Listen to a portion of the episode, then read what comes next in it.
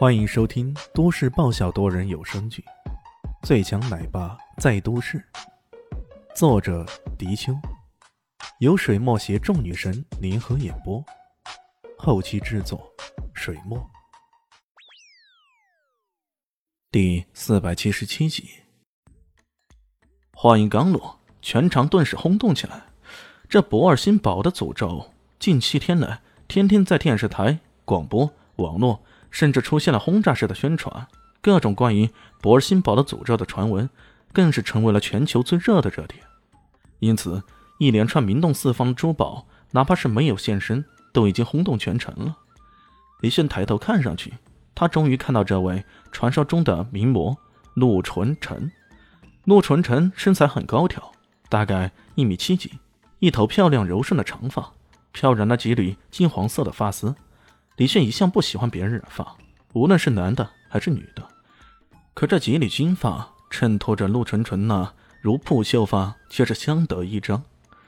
她那瓜子脸蛋上点缀着皎洁的心眸，粉嫩的樱桃唇外展露着两颗虎牙，平添上了几分可爱。她一身雪白的连衣长裙，外带着几分的妩媚。而最让人感到炫目多彩的是，她那雪白的脖颈上。挂着一串银白色的项链，而这种银白色仿佛是流动的华彩。如果这是银子，估计那会是世界上最炫目多彩的银饰了。在项链的最下方挂着一个装饰精美的金黄色吊坠，这个吊坠的颜色同样光鲜亮丽，那柔和的光芒感觉比黄金还要奢侈，比钻石还要高贵。偏偏这装饰啊！你还真的说不出它是什么样的金属属性。如此高贵的一条项链，在衬托在这么一个超级名模身上，如此美人美事，引起了阵阵的惊叹。那自然是在意料之中了。拍卖师开始卖弄他丰富的历史知识。这条项链是卡丹王朝第八代君王马鲁达三世送给他最心爱的皇后的礼物，当时的名字叫做。叫做博尔辛堡之星，博尔辛堡就是当时卡丹王朝的首都。只可惜呀，这位马罗达三世很快有了外遇，他将这颗博尔辛堡之星从皇后的脖颈上取了下来，送给了这位新欢。当时皇后抵死不从，结果被国王下令直接扭断了脖子。王后死不瞑目，发下誓约，诅咒往后戴上这串项链的漂亮女人。都不得好死。尽管不少人已经听到这些传闻，可从这拍卖师口中言之凿凿的说出来，那又是另一回事了。在场还有不少女人，都是冲着这条项链而来的。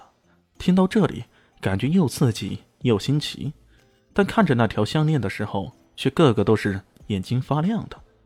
拍卖师继续说道：“过了没多久啊，这位马路达三世的新欢。”果然死于非命。三是来不及悲伤，他又喜欢上了另一个女人，结果这条项链再次易主。后来马路达三世被篡位了，他个人被活活饿死，而戴上那条项链的人，下场当然也是比较悲惨的。从此岁月流转，不管这条项链落到哪个君王手里，他都会被送给君王的女人，而这些女人毫无例外的都纷纷死于非命。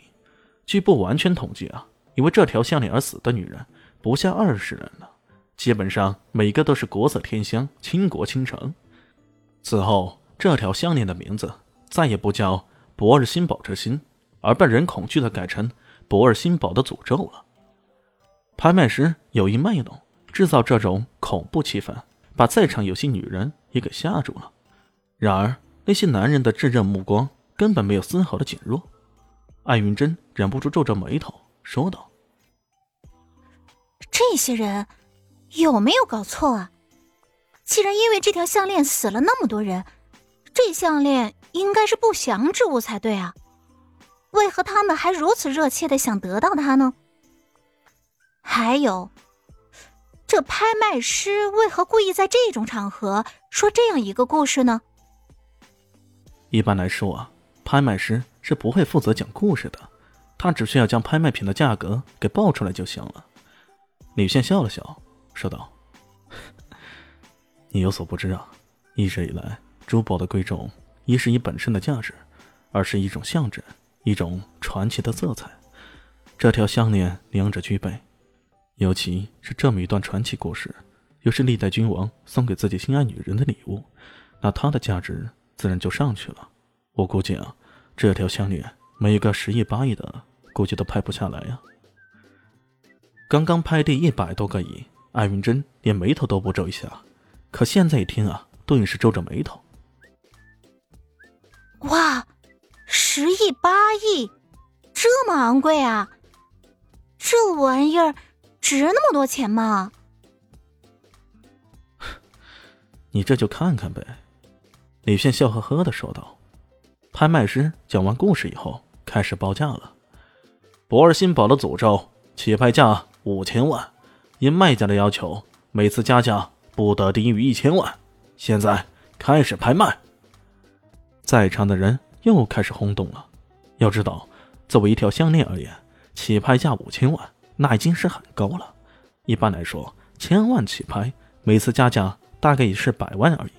可这卖家居然直接要求一千万、一千万的加，这是存心想要那些买的人不断加价的呀！轰动归轰动啊，这些人还真的开始不断的加价了。很快，价格已经去到了三点五亿，而且完全没有停下来的势头啊。这时候，孙有树终于出手了。四个亿！哦哦，是是孙少，孙少出手了！哎呦